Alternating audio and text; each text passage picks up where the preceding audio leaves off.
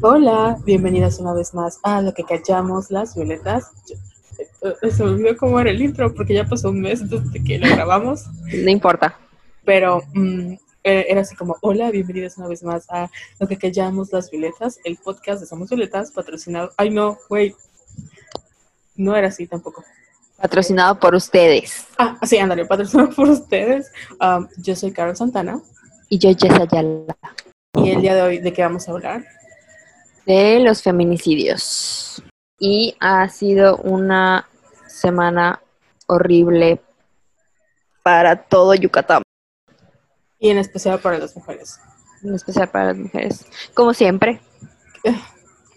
como es que ni siquiera, o sea, ni siquiera es como de un uh, perdón por este por, Por la sequedad.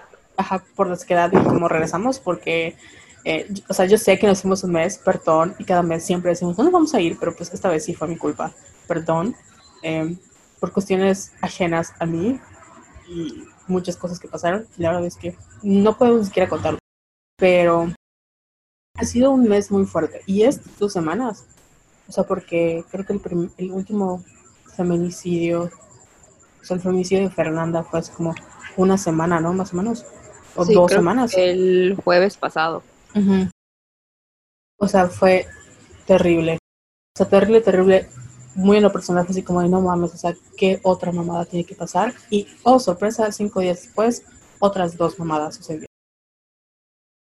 Y pues, no sé si ya quieres empezar directo. Pues primero vamos a, a hablar como por qué estamos haciendo este podcast, como el contexto de, de por qué decidimos grabarlo. Em, porque pues el nombre de, o sea, están viendo los, el nombre del podcast, creo que van a ser los nombres de las chicas que fueron asesinadas en Mérida. Y la razón de eso fue porque estos son, creo que llevamos siete feminicidios durante la cuarentena, ¿no? O durante el 2020. Sí, en lo que va esto desde el 2020 han sido ocho. Pero hay dudas, porque te acuerdas que hubo como que tres seguidos en estas semanas. Hay uno que dice la fiscalía que fue suicidio y varios colectivos y organizaciones feministas como que están ahí medio dudando, ya sabes, porque como siempre no confiamos en las autoridades y mucho menos en los medios de comunicación. Pero ajá, después vamos a hablar como que de la cronología. Y la verdad es que, como siempre en México y en todo el mundo, eh, el tema de las, como que los derechos de las mujeres, cada mes pasa una mamada, ¿no? Entonces, desde que la última vez que nos vimos, pasaron muchas mamadas para las mujeres en México.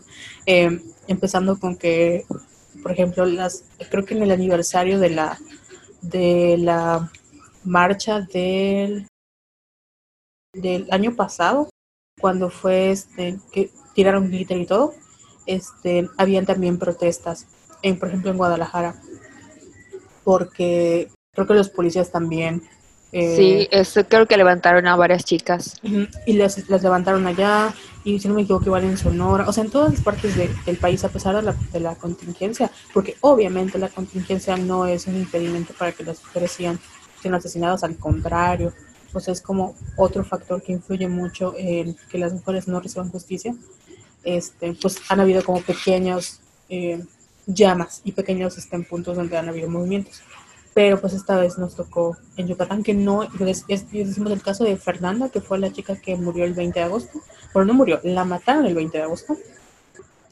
Fue, si no me equivoco, el quinto feminicidio que ocurrió durante la pandemia. Y fue el quinto o sexto. No, fue el sexto. Te lo, te lo corroboró. Pero Y- fue muy feo porque, o sea, creo que como que explotó la información, por así decirlo, por, por lo que sucedió. O sea, para empezar, como que los medios empezaron a romantizar de que hay esto de, o sea, porque al final, el, para quienes no son de, del Estado, eh, este chico haga, ya habían terminado, ¿no? Según Sí. ya habían terminado, entonces se volvieron a ver, no sabemos por qué y no tenemos por qué explicar ni por qué ajá, dar la- las razones. Entonces la asesina y luego él se suicida. Entonces como que los medios lo plantearon como si fuera una tragedia así de, ay, Romeo y Julieta, ¿no? Algo así. Porque Cuando tú lees ese tipo de cosas, obviamente te, emputas porque no puede ser que para empezar no lo llaman por su nombre, que es un feminicidio, que ahorita vamos a explicar qué es un feminicidio por millonésima vez. Y obviamente ya estamos hartas. El otro día mi mamá me decía, ay, es que contestan muy enojadas. Y yo, mamá, te juro, Carol, casi. obviamente, ¿cuál crees que fue mi reacción? Le dije, me lleva la puta madre. Exacto. Le dije, mamá, no estás harta. O sea, no estás harta de leer mamadas de los hombres. De que porque hay como que este, no sé qué, en qué piensan, que creen que es muy fácil salirse de una relación así. No se dan cuenta las personas que no es fácil que una mujer salga de una relación violenta. Es muy difícil. Y en parte, o sea, yo creo que igual, porque, o sea, nosotros siempre decimos como, amiga, date cuenta, ¿no? Pero ese amiga, date cuenta, es como de, de, de amiga, o sea, no, creo que de alguna u otra manera empezó como un, algo entre nosotras y acabó siendo un pretexto para la gente de afuera de decirle como que, ay, ustedes tienen la culpa, son unas pendejas, cuando no era la intención de la mía, date cuenta. Y sí me ha tocado ver desde tiempos inmemorables, pero ahorita creo que mucho más porque ya hay como típico de hombres, ¿no? Que agarran discursos feministas que no entienden y como que se los intentan reapropiar de, güey, o sea, si tú estás... O, sea, lo usan contra nosotras. Ándale, y es como de, güey, si a ti te gustaba, entonces ¿para qué lo dejas? Si estás viendo que es violento, ¿para qué te quedas con él? Y es como, no mames, cabrón, neta, ¿tú crees que es tan fácil salir de una, de una relación violenta? Tú pregúntale a cualquier mujer, te va a decir, es que no, no, en ese momento, no, o sea, no podía, no ves nada, estás como en un túnel, porque así este güey te, te, hace, o sea, literalmente te baja la autoestima, te manipula, te aísla de las personas, eh, te hace sentir que si no estás con él no vas a lograr nada, que es lo mejor que vas a tener, porque no es siempre malo, o sea, tiene momentos muy, muy buenos y te aferra de los momentos, y, o sea, es un, es un cagadero, güey. Sí, es un, es un ciclo. Y no es así como de, ay, me di cuenta, lo voy a dejar, o sea, Y tampoco es como que la carta de presentación de los güeyes de que, hola, soy un sociópata. Ya sabes, o sea, no pasa así. Sí, soy un potencial feminicida. Hola, ¿cómo estás? O sea, no. Y creo que, por, lo menos sé cómo te enteraste del caso de Fernanda, porque yo recuerdo que ese día me llegó un mensaje de WhatsApp y de una amiga que vive por la zona donde pasó y me dijo, güey, estoy toda choqueada porque murieron dos personas cerca de mi casa. Y yo así de, o sea, ¿qué pasó? ¿Los asaltaron? Ah, pues no es que murió una pareja. Y yo pues pensé, no, de seguro eran dos viejitos, ¿no? Y entraron a asaltarlos porque pues con pandemia, ¿sabes? De seguro fue gente de fuera, a decir los medios, o sea, como siempre, Yucateca.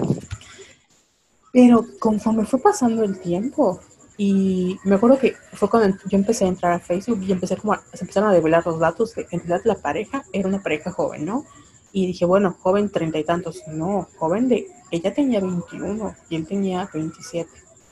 Y yo pues, o sea, un pelea de banditas, ¿no?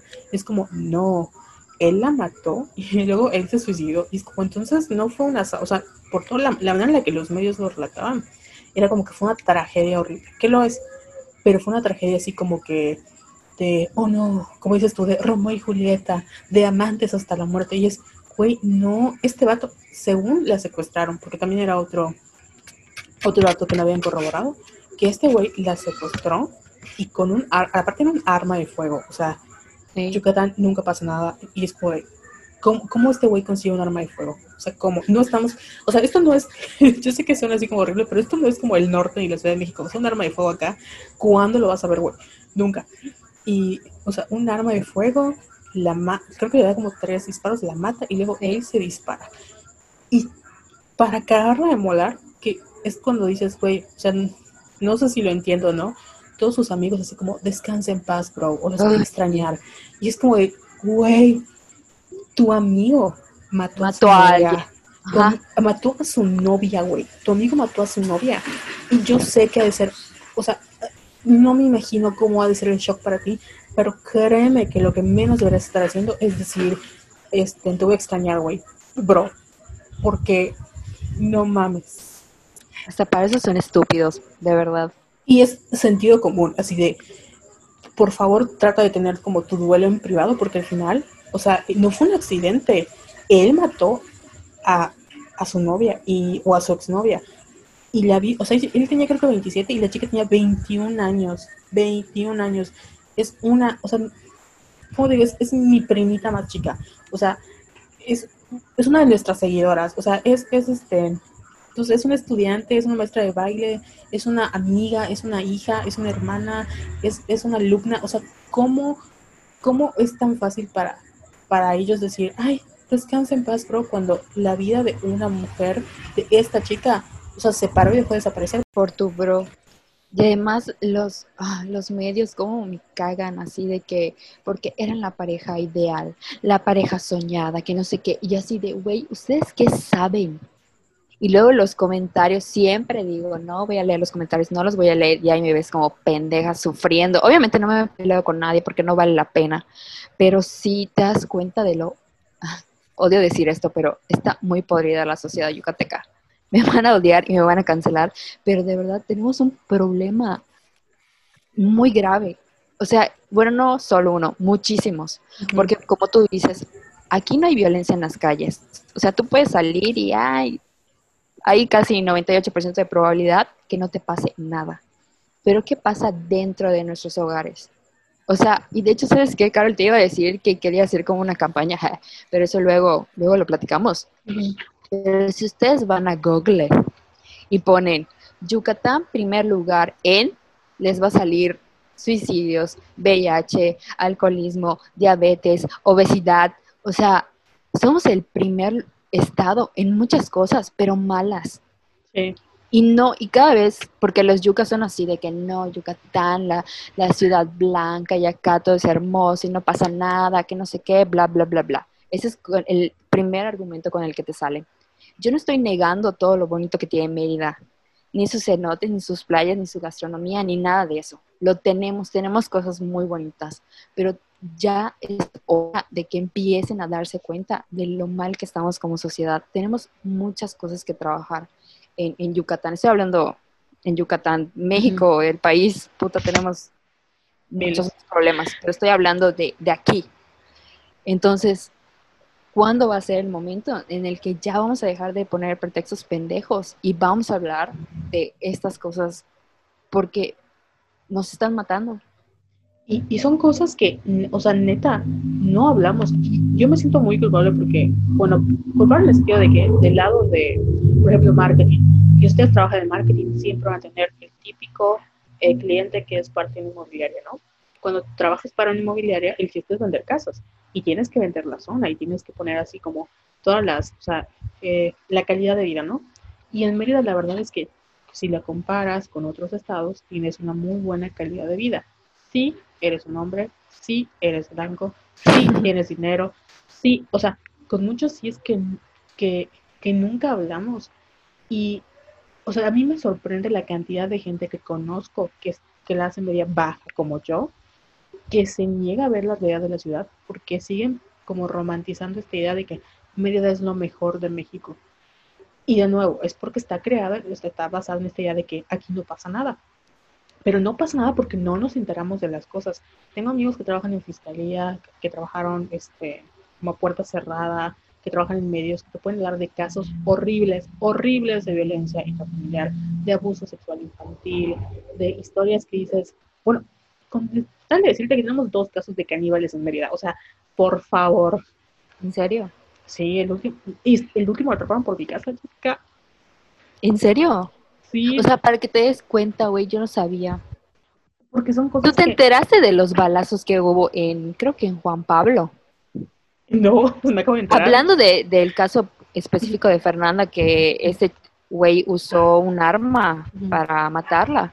Han habido como un par de balaceres aquí, que no es normal. O sea, en el norte es como que es súper normal, pero aquí, en el sureste, no. No. O sea, es que... Entonces dices, ¿qué pedo? Y hay mucha gente que no se entera de eso.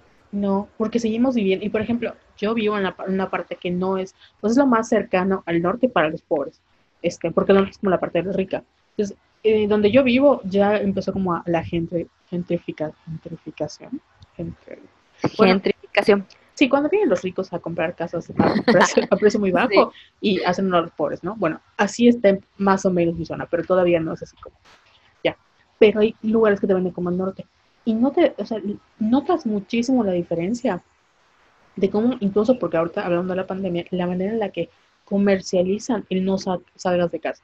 Porque en el norte de la ciudad es como de cuídate de los demás, o sea, como protégete de los demás, cuídate. Y en el sur es como no salgas de tu casa, no sé qué. Ajá. Como de, güey, o sea, ¿por qué a los ricos les dices que, que los demás son los apestados y los tienes así como que en el Costco y, y así muy felices? Y a los pobres los amenazas de muerte, de que no salgan, como si ellos fueran los culpables cuando es un problema a nivel mundial, güey. Y entonces yo me sigo preguntando, y eso lo hemos hablado muchas veces en este podcast, de cuándo la sociedad yucateca va a abrir los, los ojos y va a dejar de estar en negación, porque esto es negación. Sí, y sabes qué, a mí me, ah, porque este, que vamos a hablar también de eso, la gente que dice, no, pues es que las feministas no hicieron nada. Güey, no sabes lo cansado que es. O sea, neta, el día que pasó lo de, lo de Fernanda, yo estaba así, bueno, estaba llorando, llorando, llorando, llorando de que no, o sea, no puedo. No podemos hacer nada para que eso, para que eso pare, porque no está en nuestras manos. Y la gente que sí puede poner castigos más severos o hacer campañas a nivel, no sé, escolar o, dar, no sé, como que hacer esta integración de crear un plan para cómo podemos evitar que siga pasando esto en nuestra sociedad, no lo hace porque no le importa. Sí, y hablando de que no les importa nada, eh, para las personas que nos escuchan y no son de Yucatán, tenemos toque de queda a las 10.30. Nadie debe estar en la calle y estoy escuchando por casa de Carol un chingo de coches. O sea, para que se den una idea de lo que, de lo que vivimos en Mérida. Y vuelvo a repetir, yo sé que las personas que nos escuchan en este podcast son personas empáticas y saben que tenemos razón en lo que decimos, pero de verdad no estamos negando lo bonito que tiene Mérida, pero ya es tiempo de que salgan a relucir estos temas y empezar a trabajarlos, porque si no, no vamos a llegar a ninguna parte. Y claro que tiene muchas muy bonitas, porque ese es el objetivo, ¿no? El turismo, o sea, no queremos perder el turismo. Y siempre, por ejemplo, la parte de Riviera Maya, Cancún, bueno, Campeche no sé, pero al menos Cancún y Riviera Maya, que es como el, como que hoy sí que la joya del sureste, este, o sea, ahí sí ya hay como violencia terrible, ¿no? Pero también nadie te dice nada porque pues es la Riviera Maya, güey. O sea, vacaciones, ahí es lugar para los gringos. Y de alguna u otra manera, Yucatán siempre lo hemos querido como cerrar, de que aquí no pasa nada. Y de hecho hay muchos expatriados y gringos que vienen como a vivir su retiro a Mérida, porque es un lugar muy seguro comparado con todo México. Pero nuestro afán por no querer perder ese público, que al final al final acabamos regalándole nuestras tierras, regalándole nuestras playas, dándole este, dejando que nos sigan explotando, estamos dañando la sociedad yucateca. Y yo no sé, o sea, yo no sé, de verdad, yo no sé qué esperan como para entender que, porque pues, sí han estado siguiendo nuestras redes, que es donde estamos pendientes, hay muchos vatos que nos dicen, o sea, ¿por qué no hablan de los hombres? ¿Por qué no hablan no sé qué? No es cuando, cuando, mexicanas son ciudadanas también sea, las yucatecas son parte de la sociedad yucateca. Y me enoja que te puedas sentir orgulloso de un chingado monumento y un chingado grupo de fútbol. Grupo de fútbol, o sea, este, equipo. equipo de fútbol. Y no puedas sentir como tu corazón roto porque están dañando a la mitad de las personas que forman a tu población, güey. O sea, si no quieres ser patriota, empatía. Es una, un ser humano. Qué buena frase. ¿Qué? La que dijiste. ¿Qué dije? Eh, perdón. Lo de patriota. Ah, ah sí. Quieres ser patriota, tener empatía, algo así.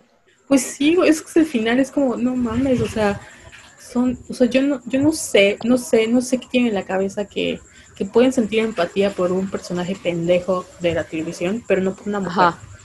O sea, me puedo sentir mal porque atacaron a Ross de Friends, pero no me siento mal porque mataron y violaron a una mujer en el Exacto. O sea, no, hay hombres, Carol, porque no sé si bueno, no creo que lo hayas escuchado, pero Messi creo que se va a salir del Barcelona. Ah, sí, claro. Hay hombres en Barcelona llorando en la puerta del Camp Nou porque Messi se va a salir del equipo. De verdad. O sea, llorando con la camiseta de Messi afuera del estadio, así, hechos así como fetos, hecho bolita. Y ¿Fetos? hay otros. ok. Y otros, y hay hombres que cada vez que hay un feminicidio salen en redes sociales solo para comentar, eso no es feminicidio, es homicidio. o sea, ese es otro tema que ya deberíamos como empezar a hablar de por qué es feminicidio. Porque, y sabes que a mí me enoja, o sea, tengo, no lo bloqueé, porque no recuerdo qué estaba haciendo ese día, pero hay una persona que es un abogado y tú y yo conocemos. ¿Qué? sí. ¿Qué hizo? Que yo dije, esta, porque lo, estudié con él, lo TQM, o estudiamos con él, lo TQM, no parece tan pendejo, pero compartió la nota de Fernanda diciendo como, em, como que tengo muchas opiniones, sí, las voy a decir, no, este, porque no, solo voy a decir que no todos los como asesinatos de mujeres son feminicidios. Y yo dije, a ver, pendejo, no me voy a pelear contigo porque no lo vas a entender. Pero no es posible que tú, siendo abogado, no entiendas por qué esto es un feminicidio. Cuando hay, obviamente, y, ah, porque la gente cree que los feminicidios es, si aparece una mujer muerta, desnuda, es un feminicidio. O sea, eh, si no, no aparece desnuda, no es un feminicidio, güey. Cuando no, o sea, los celos, en el caso de, vamos a suponer Fernanda, ¿no? En que es porque pues él la secuestró porque no quería acabar la relación, por lo que sea. Al final es un sentido, sentimiento de posesión. O sea, si tú no puedes entender que eso tiene que ver con el patriarcado y tiene que ver con el hecho de ser mujer y que la mató porque dijo, si no eres mía, no eres de nadie y te voy a chingar. O sea, entonces, ¿cómo puedes entender al, todo el sistema legal que tienes detrás? O sea, ¿cómo voy a confiar en ti como amigo, como profesional, como abogado, el día que me pase algo? Si no me vas a creer, porque me vas a decir, disculpa, eso que te pasó no fue una agresión sexual, eso que te pasó no fue lo que tú crees. O sea, te vas a poner del lado de mi agresor entonces. Sí, o sea, y eso es lo que más me importa, porque primero su argumento es no es feminicidio, es homicidio. Segundo, te salen con que, ¿por qué no lo denunciaron? Güey, o sea, no, eh, Norma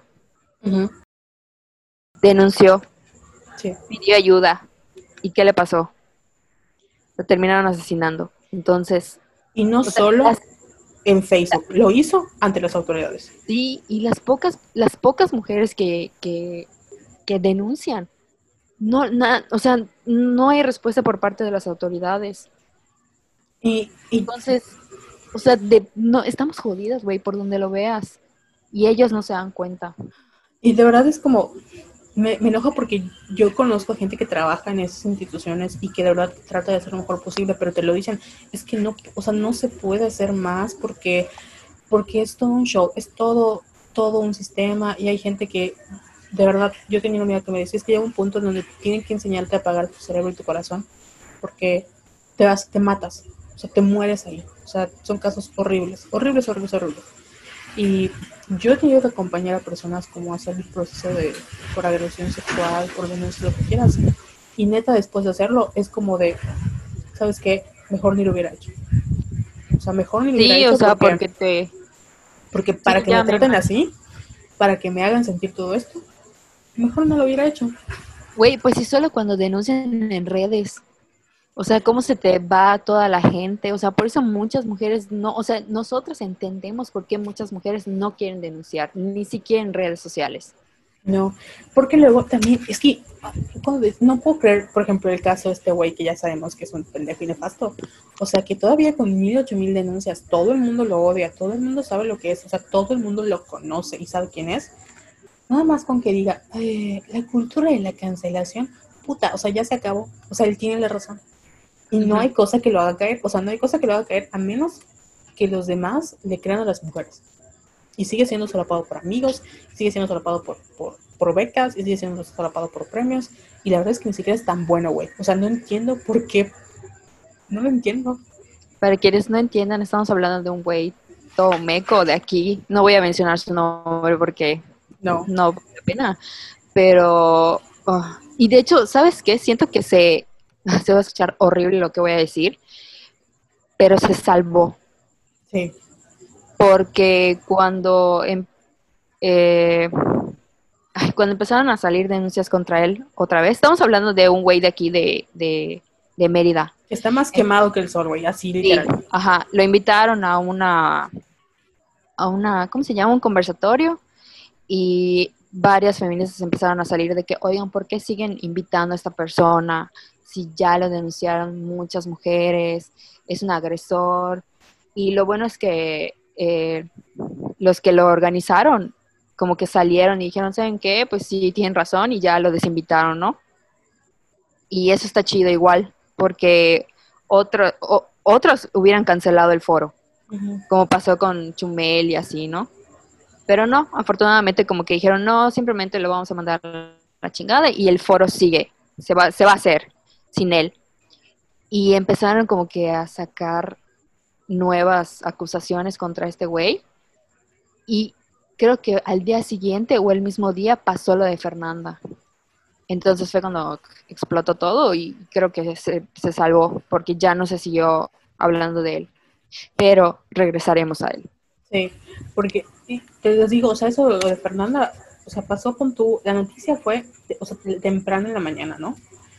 Y yo fue hasta como la tarde, en la noche, que realmente fue cuando dijimos, oye, no fue un, un crimen normal, fue un feminicidio. ¿Y por qué los medios lo tratan así? O sea, no, pues sí que la, la como la, al día siguiente las feministas se organizaron como para hacer una manifestación virtual, ya ven que ahorita pues no podemos salir, hay gente que este, en sí está saliendo, hace como pequeñas manifestaciones, eh, hay gente que elige, por ejemplo, chicas que juegan Animal Crossing, que hacen manifestaciones dentro de Animal Crossing que a mí me rompe el corazón porque digo, guay, qué increíble somos las mujeres. Sí. Y hicieron como una manifestación de hacer este eh, collage, de hacer este pues ilustraciones para pues para mostrar como la parte pues para celebrar y recordar a Fernanda porque pues la realmente la tragedia que sucedió fue el hecho de que ella la hayan asesinado y me voy a poder llorar pero es que ah, me da mucho coraje porque o sea, es que, ¿cómo? ¿Cómo? Yo, y todas hemos, creo que todas hemos estado ahí, que tenemos una amiga que está en situación de violencia, que tú la quieres ayudar, y no es que ella no se deje, es que no lo puede hacer, porque no es, no solo depende de una persona. O sea, cuando hay una situación de violencia, obviamente hay un agresor, y yo he tenido amigas que he tenido que ir a buscar este, así a las 12 de la noche porque su novio les acaba de dar una madriza y el día siguiente están como de, pues no, es que no fue su culpa. ¿Y cómo les explicas? Pues aunque tú les expliques y les digas y todo, no es que no lo puedan entender, es que hay toda una manipulación detrás. Sí, es que es todo un proceso, como mencionamos hace rato, o sea, las aíslan, esto de, las tienen tal vez amenazadas, o sea, hay una baja autoestima, porque así es como que un todo un patrón de conducta súper malo y tóxico y, están como que a su merced, por así decirlo, pero no es voluntario, es porque el güey ya supo cómo hacerlo. Sí, y luego porque ya salen como de, o sea, intentan salir de ese ciclo y ya luego es como de, amigo, ya déjale en paz, o sea, ya no la busques, ella está muy feliz, luego tú vienes otra vez a joder todo el avance que ella ya tuvo, porque así es esto, o sea, es muy, es verdad, es muy difícil estar en un ciclo de violencia. Y no solo, o sea, no solo de, romperlo, no solo, por ejemplo, cuestión, te puedo decir laboral, o sea, mi relación con mis trabajos tóxicos, güey, hasta la, hasta la fecha todavía he tenido que ir a terapia para entender, o sea, no entiendo por qué en ese momento no lo pude ver, que ahorita sí. Y yo debería saberlo porque pues soy feminista, soy soy feminazi, tengo un colectivo feminista y, no es un colectivo, pero pues, tengo una plataforma feminista y soy estudiada y podido, o sea, no, y con todo lo que pude hacer, con toda la, terapia, con todo lo que yo tenía, las herramientas, todavía no entendía por qué seguía aferrándome eso, porque no, es algo muy complejo. Y si a una persona que tiene las herramientas se le complica entenderlo, imagínate a alguien que no tiene las herramientas, que no tiene un grupo de apoyo, que tiene a un monstruo detrás que, que está avalado por un sistema y que además no hay nada, o sea, en una situación donde no puedes salir de tu casa. ¿Te puedo leer lo que es un feminicidio? Sí. Yo lo voy a quitar esto porque se escuchó mucho. Ah. Sí, eso de dato para todas. No se desgasten cuando un güey salga en los comentarios a decir, es que eso no es feminicidio. Vayan y le dicen al güey, oye, ¿sabes qué? Googlea feminicidio y ya, ponte a leer porque ya no, o sea, ellos tienen que elevar la conversación, porque ya no estamos para enseñarle a nadie qué es un feminicidio. O sea, pueden ir a internet, lo googlean y lo leen. O sea, porque no vale la pena, Carol. O sea, esto no, no, no, ya no es cosa de nosotras, es cosa de ellos. Entonces, ¿qué es un feminicidio? Esto fácilmente lo pueden encontrar en la página del Gobierno de México. Y dice, en nuestro Código Penal Federal, el feminicidio se encuentra tipificado en el artículo 325, el cual establece lo siguiente. Comete el delito de feminicidio quien prive de la vida a una mujer por razones de género. Se considera que existen razones de género cuando concurra alguna de las siguientes circunstancias, y son siete. La primera, la, la víctima presente signos de violencia sexual de cualquier tipo. 2. A la víctima se le hayan infligido lesiones o mutilaciones infamantes o degradantes previas o posteriores a la privación de la vida o actos de necrofilia. 3. Existan antecedentes o datos de cualquier tipo de violencia en el ámbito familiar, laboral o escolar del sujeto activo en contra de la víctima. 4. Haya existido entre el activo y la víctima una relación sentimental, afectiva o de confianza. 5 existan datos que establezcan que hubo amenazas relacionadas con el hecho delictuoso, acoso o lesiones del sujeto activo en contra de la víctima. 6. La víctima haya sido incomunicada, cualquiera que sea el tiempo previo a la privación de la vida. 7. El cuerpo de la víctima sea expuesto o exhibido en lugar público. Y allá mismo en la página del gobierno te explican así a la perfección, cualquier hombre puede entrar y leerlo. Nosotros no tenemos por qué educarlos. Ahora, con todo eso, tú dime, en los casos que, o sea, el caso de Fernanda no fue un feminicidio. Claro que sí. O sea, entonces, ¿por qué o chingada cumple madre? cumple como con... Eh, con varios. Cumple con el 2, cumple con el 3. O sea, no mames. ¿Cómo no va a ser feminicidio? Claro que es. Y tú siendo abogado, o tú, bueno, tú siendo una persona X en la vida, X, güey no puedes leer eso y decir, ah, no, pues si eran pareja, fue feminicidio. Ajá. Entonces, ¿por qué chingada madre es tan pendejo? es que ya me tienen hasta, ya me tienen harta. O sea, yo, yo no quiero insultar, pero ya me tienen harta porque no, o sea, no es posible. Luego nos regañan porque los insultamos, pero es que se lo merecen, ellos se lo buscan, eh. Es que, ay, no, o sea, de verdad es que como, o sea, de verdad es sentido común, es lógica, es, o sea, yo no puedo entender cómo entiendes algo tan complejo como en su momento fue Game of Thrones o Con tu Dark, pero no puedes entender que es un feminicidio. No mames, Dark. Ay, este, ¿qué te va a decir? Ah, y bueno, los grandes ausentes en los eh, feminicidios que han, ocurrido durante todo el año y en especialmente en el de Norma y Fernanda, ¿quién crees que fueron, Carol? Obviamente nuestro poderosísimo Mauricio Vila y su ayudante, eh, no es ayudante, el, el alcalde. su ayudante. su poderosísimo ayudante, Renan Barrera. A comparación de, bueno, Mauricio Vila, como que cuando pasan estas cosas jamás dice nada, es como que su política de mm, las mujeres no existen para mí.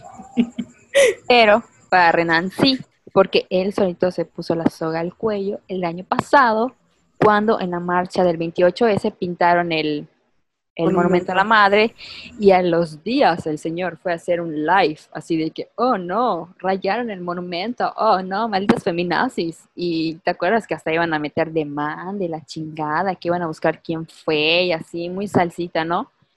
Dijo algo.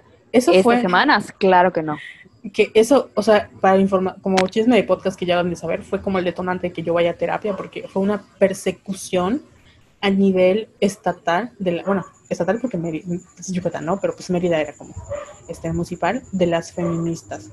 Porque no mames, o sea, a nosotros nos tocó y nosotros así de que, güey, ni siquiera, o sea, sé que sí, de yo no fui, ¿qué vas a decir, no? Pero, o sea, de verdad había gente de que estas fueron las cabecillas y yo así de, güey, ¿de dónde? Y ajá, fue una persecución, habían policías afuera de casa de ciertas personas, este, luego pasó lo de las famosas tijeritas que también este, levantaron unas chicas en el Quick Digital acá antes de una manifestación. Este, y, o sea, el vato hizo así su live de que nuestro poderosísimo eh, monumento a la madre, que es un ícono de la ciudad, que claro que no, ahí van a ser pipí los güeyes, pero bueno, es un monumento de la madre, ok. Este, ahí manchado con un de que no sé qué, y ahora qué va a pasar, y, los gringos qué van a pensar. Y mueren dos mujeres, bueno, ahorita llevamos sí, este, ocho, siete asesinatos, y ¿dónde estás, güey? Sí, y pon tú, pon tú, así de que diga, bueno, pues no voy a decir nada porque no me conviene, porque me voy a meter en un pedo, ¿no? mínimo, haces una campaña. Carol, ¿sigues acá? Estoy escuchando, es que acuérdate que hay mucho ruido, porque hay gente que no está respetando, no está respetando la, la, el toque de queda, entonces estoy Entré muy... en pánico porque pensé que se cortó. No, estoy aquí, Escuché en silencio y yo, ah". ¿qué te estaba diciendo? Que mínimo hacemos una campaña.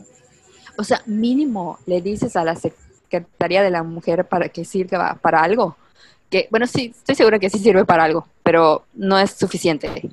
No está siendo suficiente. Que se saquen una campaña, güey, algo, no sé, haz algo, haz algo que demuestre que te importan las mujeres de tu estado, pero ni eso, ni eso está haciendo. ¿Y, sabes qué, es lo peor? Que, se agarra de, de, Hola, Jessica. Sí, digo acá. Es que escuché un, y yo, oh no, los aliens. Es Mauricio bien interviniendo la, no. la, grabación del podcast. Porque aparte dicen eso, ¿no? Que nuestro estado gasta muchísimo tecnología para, para espiar personas, ¿no? Entonces como de, güey, bájale dos rayitas al espionaje y dona un, unos centavitos a crear una campaña de concientización. sí, o sea, y sabes qué, esta semana sacamos el directorio de instituciones que pueden ayudar, que brindan esto de asesoría legal gratuita y psicológica. Y fíjate que, eh, o sea, no hay difusión de estos proyectos y creo que es súper importante que los conozcamos porque pueden ayudar a salvar vidas y no son precisamente del, no todas son eh, gubernamentales, son asociaciones y ONGs y todo esto. Entonces, ahí, por eso hicimos este directorio. ¿Y tú sabías que existe el Centro de Justicia para la Mujer? No tenía ni idea hasta que subiste el Es parte del, ah, de la Fiscalía.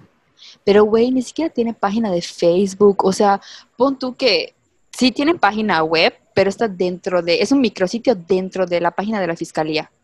Como siempre, o sea, el gobierno de las cosas que pudiera hacer, pudiera contratarnos a nosotras y le ayudamos a hacer una campaña de marketing, pero pues no lo hace porque no está el tiro, güey.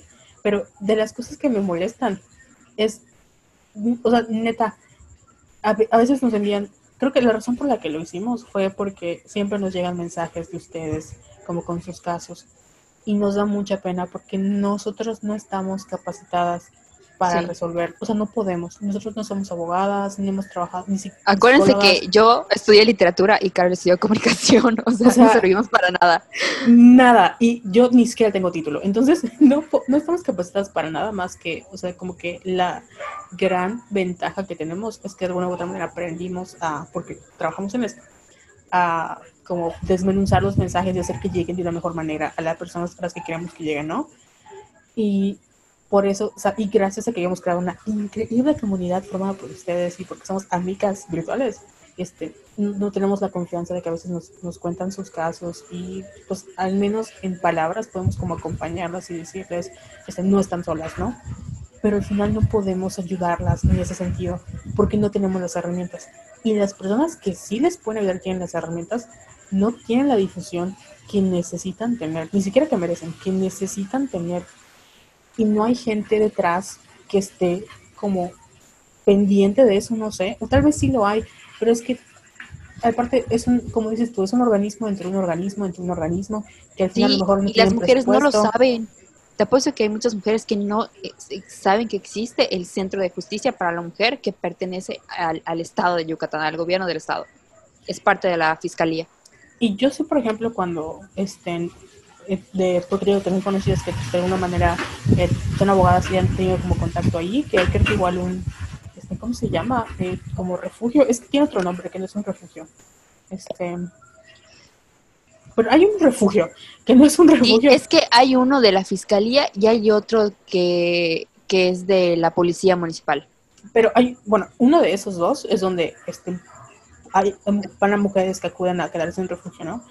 Y yo sé que hay igual como atención psicológica gratuita, este, por ejemplo, esto en caso de que pues, sufras alguna agresión sexual, hay un como, ¿cómo se llama? Protocolo que te pueden ayudar a dar como el tratamiento para evitar infectar, o para que te contagies o te infectes, no sé cuál es la palabra adecuada, eh, de una, por ejemplo, VIH, ¿no? O sea, hay, hay como todo un protocolo pero nadie lo sabe y yo ni siquiera lo sabía y de una u otra manera estamos como en el medio, estamos como en el medio este, de la mujer, pero no lo sabemos porque no hay o sea, si no eres parte específicamente de ese nicho que ha trabajado, que ha sido abogada, que ha sido doctora, que ha sido este, acompañante o que está dentro de las organizaciones, no te enteras. Jessica. Sí. perdón. es que, estaba viendo el directorio. Publicamos, lo pueden ver en la, en la página de Facebook. Y publicamos otras varias que hacen una chambota increíble porque también brindan eh, ayuda psicológica, también hay refugios y cuando necesiten ayuda, pues ya saben dónde pueden acudir. Obviamente también nos pueden escribir nosotros les vamos a ayudar en lo que podamos. Y eso es lo padre. Y eso es eh, una respuesta a Taco de Ojo. ¿Viste lo que publicó? Me choca, no, siempre digo, no voy a hablar, no les voy a dar importancia, que no sé qué, pero creo es que... Taco de Ojo? Ay, es un comedi entre comillas, comediante regional de acá. Me lo es pasaste como, y yo sí. Ah, y así. ¿Y yo quién? Entonces él hizo, ni siquiera entré a la publicación ni nada, vi que algunas chicas lo, lo compartieron, pero dije, ni siquiera vale la pena pero dijo de que las feministas somos clasistas porque hablamos del feminicidio. Se habló más del feminicidio de Fernanda que el de Norma. Y ya así de, güey, yo vi por igual publicaciones. Y la verdad se me hace súper bajo que esté comparando feminicidios, ya sabes, o sea, como que no mames. Y, y aparte, o sea, amigo, ¿tú sabes qué significa ser activista? O sea, de verdad, nosotros no hemos sí, nada de Norma, porque bueno, aparte de que estoy como media triste por la muerte de mi perro, es como, estoy destrozada por dentro. O sea, tú sabes, el día que escribimos lo de Fernanda, o sea, yo estaba llorando así de que... sí, me hiciste llorar, te lo dije. Estaba yo así. Estaba todo llorando. Y en, el caso de Norma, o sea, yo leí los estados de Facebook que compartió, no sé quién lo compartió en mi feed, y no, o sea, yo he visto por igual y de hecho yo no, o sea, me sorprendió lo que me dijiste de que la fiscalía había como, todavía no había aceptado que, creo que es Yamili, se llama la, la otra chica de, de si no me equivoco, que era feminicidio porque yo vi por igual los nombres de, de Norma y Yamili. Entonces... ¿Y tan feminicida? Sí, entonces es como de, güey, neta, o sea, ni siquiera hemos salido del trauma que fue Fernanda y nos llegan otros dos casos donde o sea, pon Fernanda pues no tenía una denuncia legal, pon o sea, pon que a lo mejor sí la tenía, la verdad es que no lo sé, pero pon tú que este, no lo sabían, aunque creo que este güey, el que la mató, se llama Enrique, estaba requemado, pero güey, pon eso. En el caso de Norma, que sí tenía una denuncia, ¿tú crees que no estamos enteradas y que no le íbamos a decir? Claro. O sea, pero es que estamos hartas, no mames, o sea, estamos que nos lleva la verga, o sea, ya... y, pero solo lo hace para joder y es en lo que no, según yo, no debemos de caer en, este, en estas provocaciones porque nos alejan de nuestra meta, que es como que elevar la conversación y seguir alzando la voz, ¿no? Y en respuesta a lo que dijo este güey de que, ay, sí hablamos de unos feminicidios, pero de, de los otros no, mi rey, estás muy equivocado. Y dos, las feministas hacen un trabajo que ni tú ni ningún otro hombre han hecho y ni nunca van a hacer, que se llama redes de apoyo. O sea, yo puedo ir y escribirle a una mujer que no, que con la que no he tenido como que una relación muy cercana y decirle, oye, ¿sabes qué? Me pasó esto y esto y esto y, y necesito ayuda. ¿Y qué crees? Me van a ayudar. Y no te lo digo porque soy feminista, te lo digo porque lo he hecho. Que por cierto, le, quiero mandar un saludo especial a Dani Olivares, que la estuve molestando esta semana porque le mandaba eh, mensajitos y ella muy amablemente, o sea, a Dani la, vi en la facultad como una o dos veces y ya. Y luego nos como que nos acercamos más a través de Facebook. Y es de esas personas a las que tú le puedes escribir y te va a contestar y te va a apoyar y te, o sea, de verdad son esa es la como que la importancia de la sororidad y de las redes de apoyo que nosotras mismas hemos creado. Porque no estamos solas. Obviamente. Y aparte fue cumpleaños de Dani, así que feliz cumpleaños. Pero, Dani. pero, o sea, es eso de que yo, yo, yo no conozco a la, a la mitad de la red feminista que existe en Yucatán o en Mérida. O sea, no sé quiénes son. Pero estoy segura que si algo me pasa y yo se lo cuento a alguien y les digo, cuenten mi caso, estoy re segura que me van a ayudar.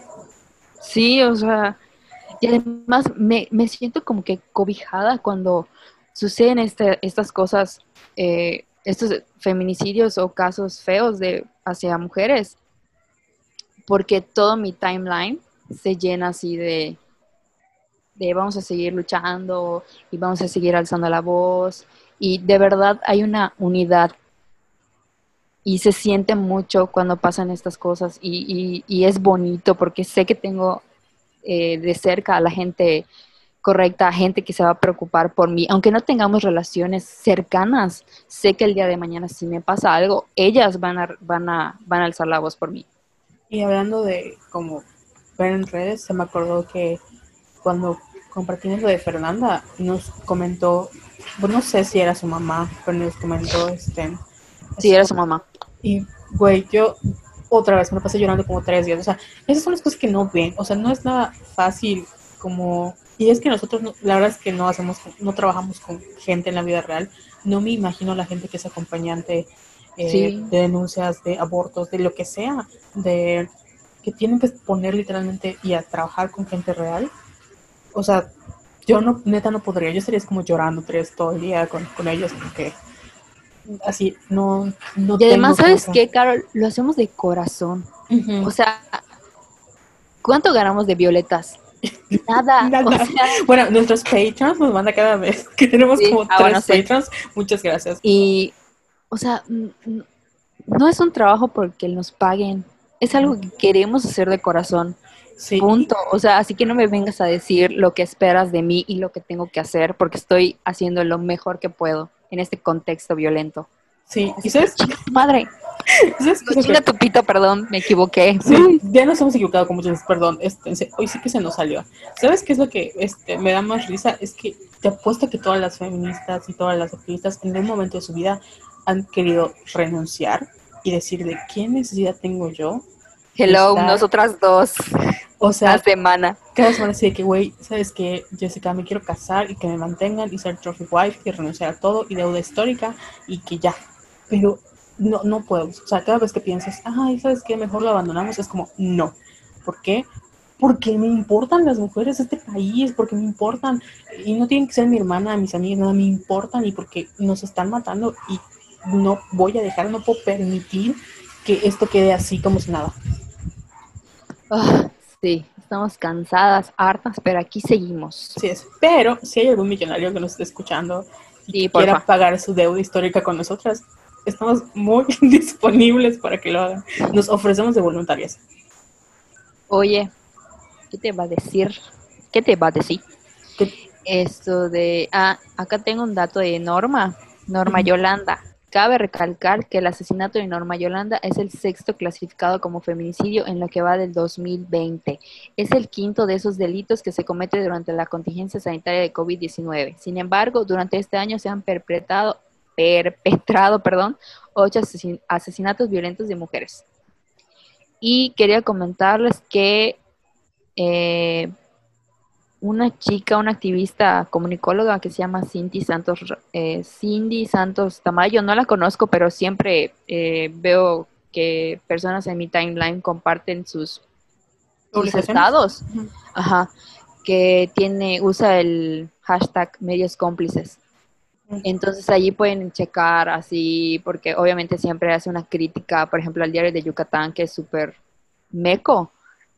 Esto de, porque fue uno, el diario de Yucatán es como que el más famosito acá eh, y consumido en, Mérida. Entonces fue uno de los primeros que eh, planteó el, el feminicidio de, de Fernanda como una tragedia. Y también decirles que dejen de seguir a medios como Diario de Yucatán, quítenle su like y dejen de compartir cada vez que sale, porque le estamos dando eh, clics gratis y compartidos gratis. O sea, en nuestro enojo de que lo compartimos, de que cómo se atreven. Y eso fue error mío porque yo lo hice en Twitter. O sea, retuiteé un, eh, una de, de, sus notas, la cagué, perdón. No lo vuelvo a hacer. Entonces, dejar de seguir a estos medios que son cómplices de la narrativa del, del Estado, de que, ay, no pasa nada, fue una tragedia. Y hay otros medios aquí en Mérida que tienen perspectiva de género, de género y vale la pena darles una oportunidad, que son Haz Ruido e Informe Fracto. Y creo que en ambos se escribe, no creo, en ambos se escribe Lilia Balam, una de nuestros periodistas de confianza. Entonces, vayan a seguir a Haz Ruido y Informe Fracto. Sí, Y de hecho, o sea, como, eh, como parte de eh, marketing, o sea, hay, hay muchas páginas que igual, por ejemplo, los medios que son digitales venden a través del alcance que tienen. Y la verdad es que Facebook ya no es como, o sea, ya no funciona como antes, ¿no? Antes, ahorita solo te sale creo que el 1% de, por ejemplo, si tienes 30 mil likes, como nosotras, este, en realidad tu contenido solo le llega con tu a 300 personas, que pues, sí, es el 1%. Bueno, si no es el 1%, perdón, este, no es, es de comunicación interna. Entonces solo le llega, o sea, orgánicamente solo el 1% o menos le llega tu contenido, parece. Cuando tú le... Sí, Facebook es muy poco. Obviamente, el chiste es que le metas dinero. Y entonces muchas páginas como Telesur o como pues, el de Yucatán, pero tipo Telesur y el otro no sé cómo se llama. Yucatán al minuto. Ándale, hacen este tipo de... ¿Cómo se te puede olvidar? Nos bloquearon, Carol. Ah, sí, cierto. Es que, para que, o sea, yo no pienso en gente que no me tiene en su corazón. Entonces yo no pienso en Yucatán al minuto. eh, a los malditos bloqueadores. Entonces, ese tipo de, de como páginas se encarga de crear, este, eh, te vende la idea de que sí tengo un chingo de seguidores y tengo mucho engagement y tengo muchas interacciones, entonces eh, publicítate conmigo porque hagas lo que hagas, o sea, yo, tu, tu, contenido le va a llegar a muchas personas. Y cada vez que nosotros compartimos esas notas que tienen como clickbait o que están diseñadas para ser virables, estamos contribuyendo a que ellos sigan haciendo, o sea, viven de eso y generen dinero. ¿Qué es lo que se recomienda? Que tomen captura a la, foto, a la publicación y lo compartan, porque entonces ya no comparten el contenido de eso. Con esas páginas, con las páginas como nosotros somos violetas, por favor compártanos, porque no vivimos de eso, pero obviamente nos encantaría poder hacerlo y llegar a más personas.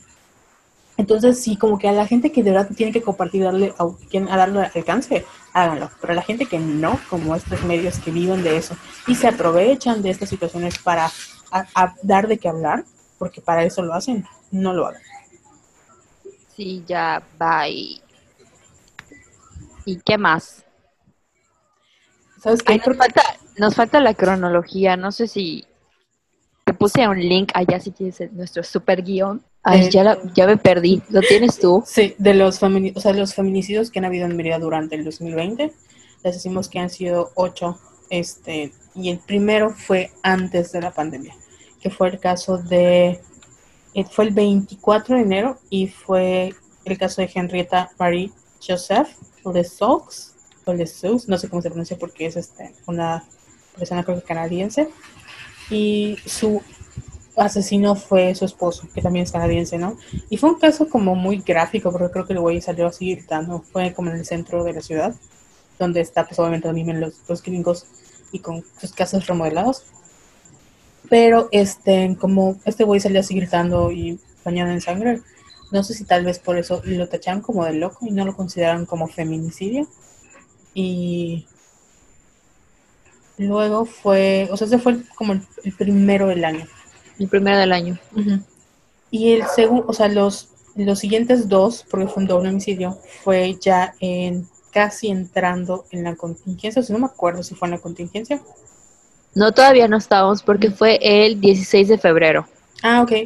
Bueno, yo ya estaba encerrada, pero este, sí, fue antes de la contingencia. Y fue eh, un, un hombre que estranguló a su mamá y a su abuelita. Fue Gladys Leticia del Socorro Villanueva Uribe y Ana Felicia Uribe Madera. Y estos se consideraron el segundo y tercer feminicidios del año. Igual lo mandaron este como a al psiquiátrico. O sea, no lo como imputaron penalmente, no está bien dicho, pero lo mandaron al psiquiátrico güey. Y ya cuando empezamos en la pandemia, que fueron el 22 de marzo, el asesinato de Suemi del Socorro Yam Canché por su pareja. Que, o sea, este la fue en, fue, no sé si recuerdas que fue en este, ay, ¿dónde fue este lugar? En San, José de Co, que o sea, le agredió físicamente y obviamente por las heridas falleció un tiempo después, pero esa, ella se considera la primera víctima durante el confinamiento en Yucatán. Y luego, sí, la cuarta. O la quinta víctima de 2020. ah, sí, perdón, la quinta es Ariani Yasmin Colli Sansores. Y es la quinta del año y la segunda en el actual aislamiento. Y esa sucedió en Oman. En Oman, en mayo, el 24 de mayo. Que igual este vato se intenta asesina y se intenta suicidar, pero pues sobrevive y ya pasa como al juicio de feminicidio. Es el primero que está como que sujeto a proceso judicial. de, de, o sea, de, los, de todos los que han pasado. O sea, imagínense, de todos los que han pasado, es el primero. Y luego pasamos al 10 de junio, que es donde es está, se encuentra el cuerpo de Irlanda, CH, no tiene su nombre, y o sea, primero la encontraron, pero pues no, no sabían quién era hasta que fue identificado por su hijo. Y aunque se activa el protocolo de feminicidio, todavía, porque hay, o sea, no hay un, detenido por violación ni por asesinato hasta la fecha. O sea, no tienen sospechosos. Todavía. Y luego sucede el de... O sea, ya el de Fernanda, que es este 20 que fue el 20 de agosto pasado en pensiones. Y pues ya lo mencionamos, el feminicida se suicidó. Que Fernanda Martín fue asesinada por José Enrique Novelo Herrera con tres balazos el 20 de agosto. Y, o sea, después de la que, este, que la asesina, obviamente se tiene un balazo y se suicida, ¿no? Y esta, pues obviamente fue un caso muy mediático por lo mismo de que fue un arma de fuego, la manera en que los medios lo, romantizaron, el hecho de que, o sea, yo leí comentarios, o sea, yo estoy destrozada porque leí a sus amigas diciendo, no mames, Fernando, o sea, sí, de cómo es posible, y luego ves a sus amigos diciendo, lo siento, bro, y es como de, güey, no mames, o sea, pásale, qué, qué, qué inconscientes. Y a partir de ahí, al día, o sea, como no llevaba ni cinco días, que fue el caso, y creo que se dieron al mismo tiempo. Yo me el mismo día. los casos de Norma Yolanda, que fue asesinado por su por su pareja y ya lo había este denunciado tanto en redes sociales. De hecho, uno de sus postes este ah, me, me parte el corazón porque decía así como Dios pongo mi vida en tus manos. Y no es por ser o no ser religiosa, pero es como de esta mujer pidió ayuda y al final lo único que les queda fue como ponerse en manos de Dios, que al final Dios es lo que ustedes quieran, cada quien tiene su vida, pero el único responsable en todo esto fue el sistema que le falló y su agresor. Entonces, imagínense, o sea, yo entiendo a la gente que dice, es que yo no creo en Dios o la religión, no estamos hablando de eso. O sea, imagínate que tu último recurso sea decir, Dios pongo en tus manos, cuando en realidad porque no estás desesperada, porque no te, el, el, sistema no te apoya, las autoridades no hacen su trabajo, no tienes, eh, haces tus denuncias en, en, en, redes sociales. Y yo sé que nosotros de una u otra manera hemos estado como en, nos ha pasado, ¿no? Que siempre hay como una persona que publica todo en Facebook y a veces tiene hasta harta, porque dices, güey, ya no lo publiques o resuélvelo tú. Pero muchas veces hay personas que utilizan Facebook como como su vía de escape, como su vida personal, como yo uso Twitter y etcétera, y envías señales de ayuda. Y a veces tú, porque también es muy, muy de los yucatecos, de que no me quiero meter porque qué tal si me toca a mí, ¿no? este, o yo no me quiero meter porque es cosa de ellos. Y a veces no sabes cómo ayudar a esta persona y te quedas con el chin. O sea, esto se pudo haber evitado. Y en el caso de Yolanda, si existiera tal vez un protocolo un poco más estricto o si tal vez em, no fuera a tener a la ligera el, la situación de violencia intrafamiliar, en, no, la tomáramos nada ligera, tal vez ella hubiera sobrevivido y ella no hubiera llegado a, a esto, ¿no? Y, no solo es que las autoridades hagan su trabajo, es que tenemos que considerar que en Yucatán los suelos están horribles, que no es una situación de salirte de tu, sobre todo si estás casada, ¿no? Y yo lo veo así. Si estás casada y es con tu pareja que te golpea, pero no tienes un trabajo, no tienes los recursos para salirte de tu casa, no puedes, no puedes confiar en nadie. ¿Qué tal si te vas a casa de tus papás donde la pasas peor? O sea, hay muchas cosas que influyen en tu decisión de quedarte o no quedarte con tu agresor. Imagínate si estas personas que no les queda otra de quedarse tuvieran los recursos económicos, tuvieran las redes de apoyo, tuvieran el apoyo de las autoridades, o sea, su vida sería totalmente diferente, pero no lo tienen. Así es, y como dice Yucatán Feminicida, la prevención de la violencia feminicida y de garantizar una vida libre de violencia para las mujeres es obligación del gobierno del estado de Yucatán, arroba Mauricio Vila. Y para todos aquellos que dicen que no se enteran de los feminicidios, como Taco de Ojo salió a decir, puede seguir a Yucatán Feminicida, porque apenas eh, sale la noticia de que asesinaron a una mujer, Yucatán Feminicida está subiendo de inmediato a los la alerta. Y de hecho pueden entrar ahorita mismo, la estoy viendo, estoy viendo la última publicación del 25 de agosto, publicaron la alerta de Norma y la alerta de Yamili. Y hablando de los medios cómplices, yo no sé de, de, de Yamili, supuestamente o sea, las autoridades dicen que fue un suicidio. O sea, te voy a leer lo que dice la nota. Como dijimos a conocer, hasta donde llegaron los, los policías municipales entrevistándose con Jesús FUC de 26 años, quien dijo que una noche había tenido una discusión con su pareja, Yamili, de 36 años, luego de que supuestamente ingirieron bebidas alcohólicas, por lo que cada quien se dirigió a su habitación. El sujeto, al despertar en la mañana de este martes y no ver a su pareja, acudió a su cuarto, donde la encontró colgada de una maquero con una soga, por lo que la bajó, pero ya no contaba con signos vitales. A intentar salir a pedir ayuda, se percató de que toda la casa tenía llave y no pudo ubicarlas, por lo que dio parte a la autoridad. Esa fue. Hola. Gran investigación. Esa es la, investigación.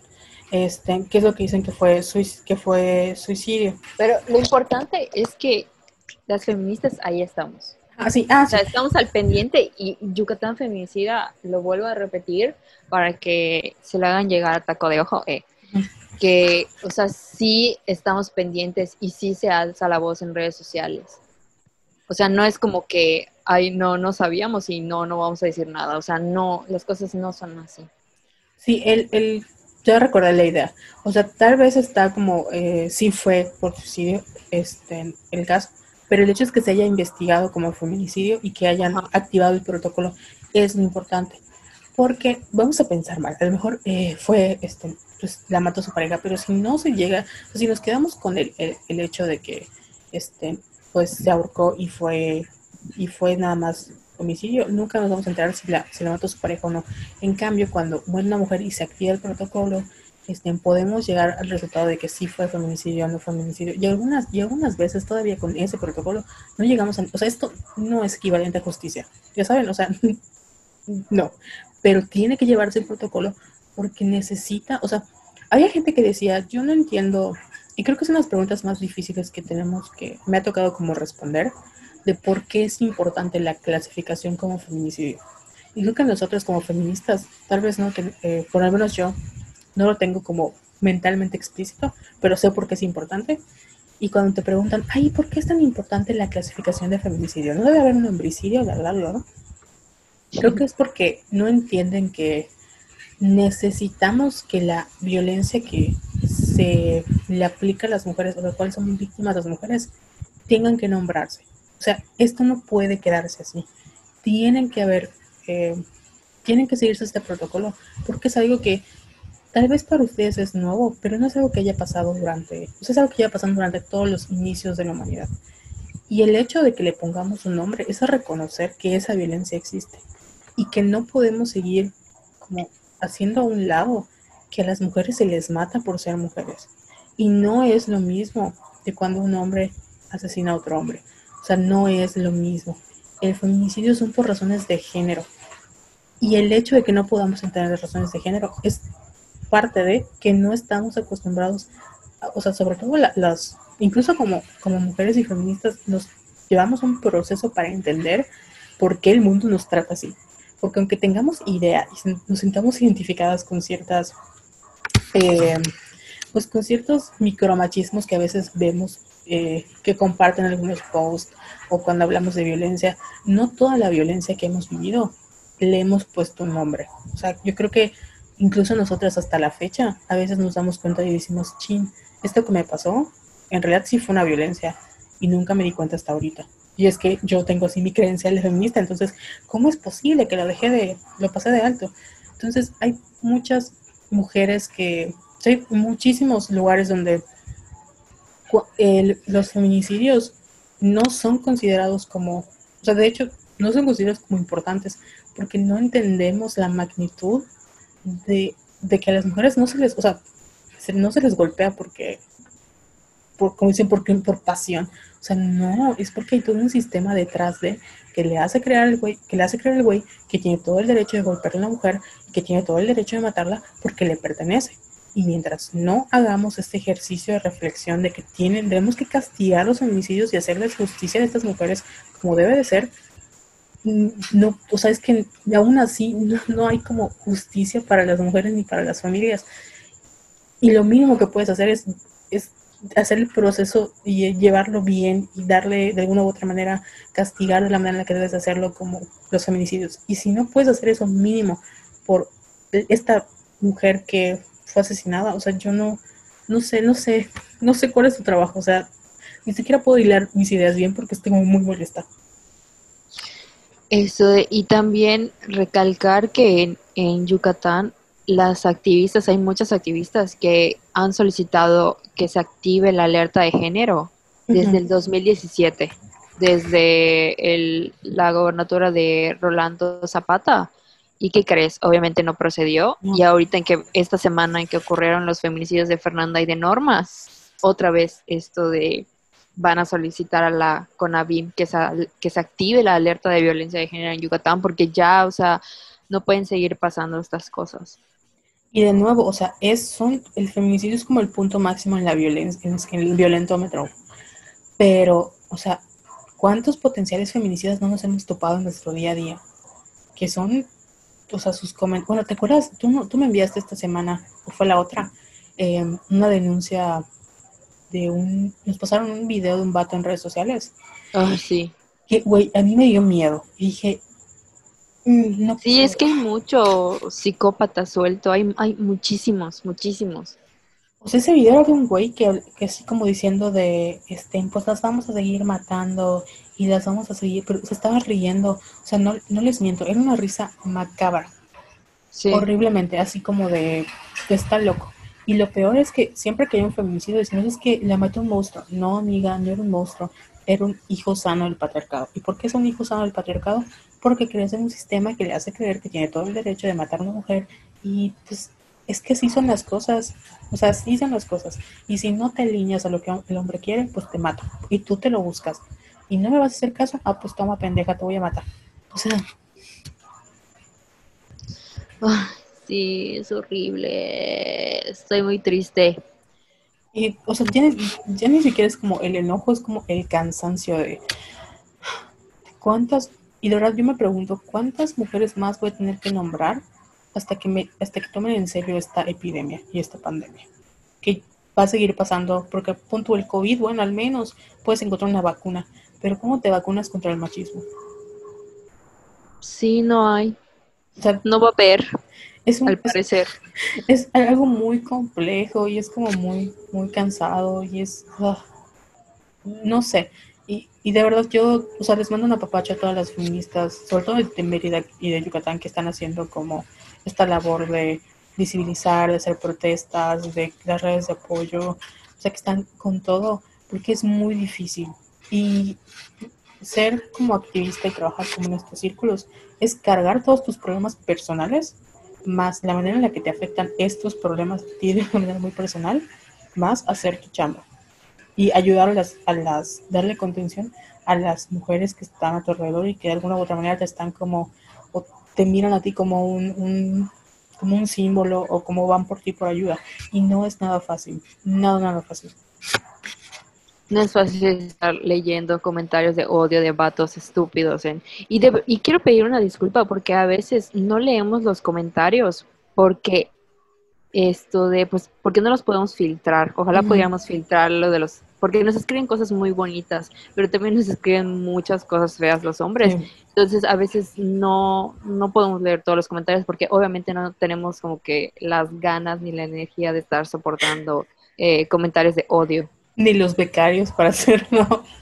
Pero, pero sí, o sea, a veces igual vemos como mensajes que nos llegaron, este, o correos que llegan casi como seis meses después, y es de perdón, pero es que de verdad, si supieran la cantidad de, o sea, qué bueno que ya descubrimos la, opción de silenciar tweets, o sea, de quién te puede contestar o no, porque creo que igual esta semana o la semana pasada, no, cuando pasó lo de, lo de, lo de Fernanda, si no me equivoco, que hablamos de o sea, de, o sea, lo de feminicidio, no feminicidio, nos llegaron un montón de tweets horribles, o sea, horribles de que de no, no puedo creer. malditas lenchas, de seguro no tienen novio, están feas. Y yo, ok. es, lo, es lo, menos, ¿no? Pero había gente así que se ponía a pelear y que se ponía así como a, y creo que al menos nosotros dijimos, pues ya vamos a contestar. Pero si habían uno o dos que dijimos, pues vamos a contestarlos, porque ya estamos, o sea, ya estamos hasta la madre de que, perdón por usar la madre, mucho, estamos hartas de que, que o sea, ¿por qué me vienes a atacar a mi casa, güey? O sea, ¿por qué vienes a mí?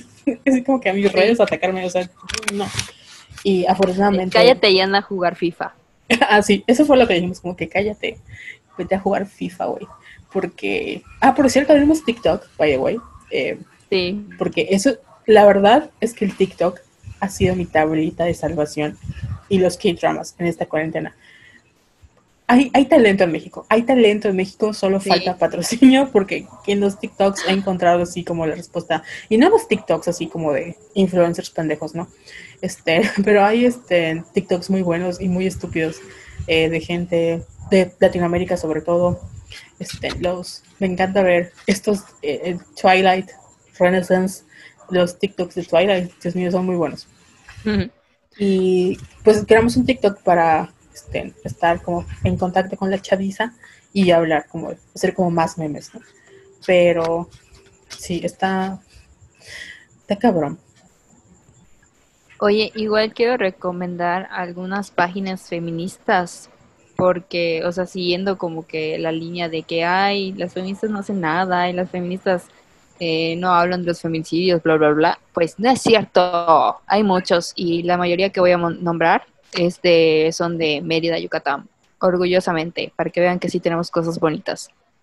Pueden seguir a Igualdad Sustantiva Yucatán, eh, UNASI, Sin Acoso, Feministas Peninsulares, Visión Violeta, Ni Una Menos Yucatán, Observatorio Ciudadano Nacional de Violencia, Yucatán Feminicida, Somos Violetas, obviamente, y Feministas del Mayap. Estoy segura que hay muchas otras, pero estas son eh, algunas.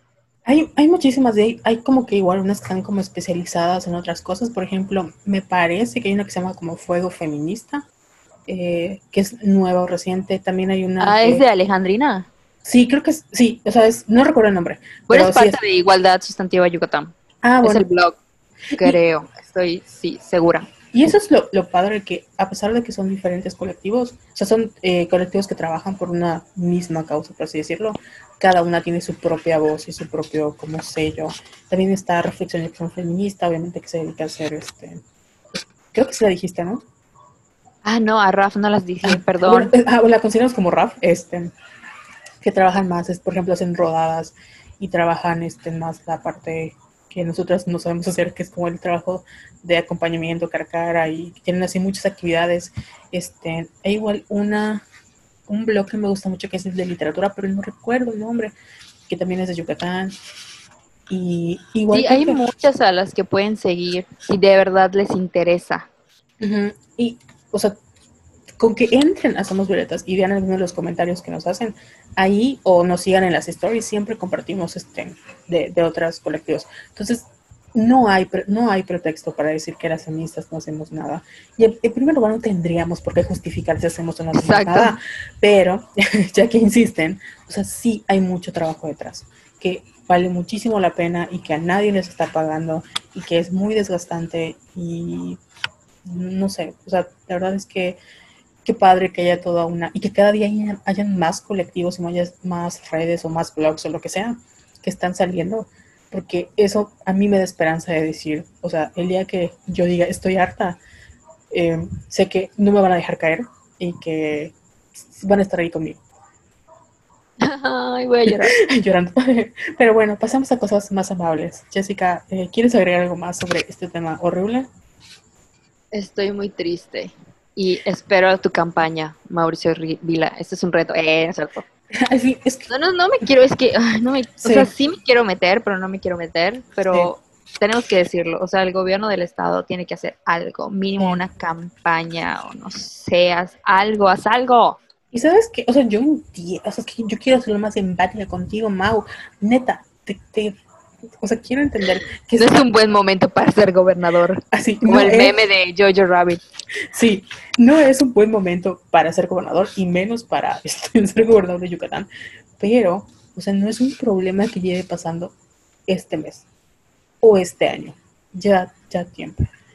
Y yo entiendo que no puedas solucionar todos los problemas de la ciudad en un día, pero oye, tienes dos secretarías o tres o cuatro o una no manches, o sea, dale a la gente que tiene las herramientas la posibilidad de implementar protocolos, porque estoy segura que hay gente que quiere hacerlo. Y estoy segura que hay activistas que si tuvieran la posibilidad harían cosas muy padres. Y pueden ser pequeñas acciones como, yo me acuerdo de, bueno, cuando iban a tu escuela Vive sin drogas y esas mamadas, que al final no sirvieron para un carajo. Bueno, debe haber campañas de concientización sobre la violencia de género. O sea, estaba leyendo que, por ejemplo, eh, creo que era no sé si fue en Estados Unidos, que el uso del cinturón de seguridad, el hecho de que, o sea, la razón por la que se volvió muy famoso fue porque a los niños les enseñaron el uso del cinturón de seguridad. Y igual creo que con el hecho de ahorita con lo de la, con el coronavirus y todo, los que están realmente haciendo la labor de educación de lavarse las manos, al final de cuentas son los niños, porque los niños en las escuelas les explican cómo lavarse las manos. No sé, no fue en Estados Unidos, creo, ah, porque están pendejos los pobres. Fue creo que en, no sé si en China o en, en, Tailandia. Y son los, al final, son, al final como el objetivo de esos programas es que los niños les enseñan a sus papás o insistan, porque, o sea, imagínate que tu hijo te diga, papá, ¿por qué no te vas a poner el cinturón? No, pues no pasa nada, pero es que en la escuela me dicen que te vas a matar, ¿no? O sea, como que, como que, y contarle que se, pendejo. Ay, contarle que se calle tu hijo, güey, te pones el cinturón. O sea, lo mismo con lavarse las manos. O sea, al final, el objetivo de esos programas es tratar de que los niños puedan eh, aprenderlo solitos. Y yo estoy muy segura que les, o sea, si tuviéramos como un taller de concientización, de equidad en género, vamos a, vamos a hablar de, violencia de género, este, y ahorita me acabo de acordar de un caso terrible de que mi mamá está, ya ven que ahorita empezaron las clases y todo es vía Zoom, que también si ustedes son maestras o maestros o trabajan para, tienen que ver con los maestros, yo que a veces los, parece que los responsabilizamos de todo y no es cierto. Pues sí es cierto, pero no están ustedes, o sea, no es su culpa. Ustedes no tendrían por qué cargar con la responsabilidad que es educar a todo el país. La verdad, les mando todo mi amor porque sé que es muy difícil lo que están haciendo y es muy injusto y no tendrían por qué estar pasando esto en medio de una pandemia. O sea, además de que tienen un trauma enorme, eh, tienen que buscar nuevas herramientas y no les están pagando lo suficiente para hacerlo y nunca lo han hecho. Pero una de las cosas que han estado notando los maestros y que me parte el corazón es que antes los niños iban a las escuelas y de alguna u otra manera escapaban de sus casas y ahorita han sabido, han habido como muchas denuncias de casos de violencia intrafamiliar donde los niños obviamente quedan expuestos de alguna u otra manera porque están tomando clases y los papás están peleando o, se escuchan gritos y ven a los niños muy estresados y van a los niños así como que muy, pues de alguna manera no es fácil eh, incluso como adulto ponerle nombre. Imagínate como niño decir es que mi papá toma mucho y le pega a mi mamá o es que mi papá cuando llega molesto eh, se pone a gritar y no me gusta, o sea, y tener que exponer como esa parte de tu vida, no solo a tu maestra, sino a tus compañeros. Y si sobre todo no quieres que se entren, es muy, muy difícil. Y es una de las cosas que creo que esta podría ser una buena oportunidad para que empecemos a tomarnos en serio que no podemos avanzar como sociedad si no consideramos todos los aspectos. O sea, que al final la sociedad es un o sea, para poder trabajar cualquier problema es una solución integral. O sea, no puedes hacer solo una campaña y que se quede en la campaña. Tiene que haber ejercicios que refuercen esas campañas, tiene que haber este, programas, actividades, eh, no sé, o sea, tiene que haber muchas otras cosas para que funcione de verdad. Y yo sé que hay muchas buenas intenciones y que es más complejo de lo que parece, pero es que si no empezamos de una vez, aunque sea intentándolo, nos va a ir de la verga, más de lo que ya nos va. Sí, empezando por nombrar las cosas por lo que son. Que son feminicidios. Por ejemplo, ah, exacto. Violencia de género, violencia intrafamiliar. Este que se dejen de pelear con las feministas. Y al menos si se van a pelear, que digan algo nuevo. Se los agradecería. O que digan algo creativo, güey. Sí. O sea, no, ya no, no, yo no entiendo eso de veme a hacer, o sea, vete a la cocina a hacerme un sándwich. O sea, en primer lugar, yo ni siquiera me hago mis propios sándwiches. ¿Tú crees que yo te voy a hacer un sándwich? O sea, me voy a ir a la cocina. O sea, como vete a la cocina.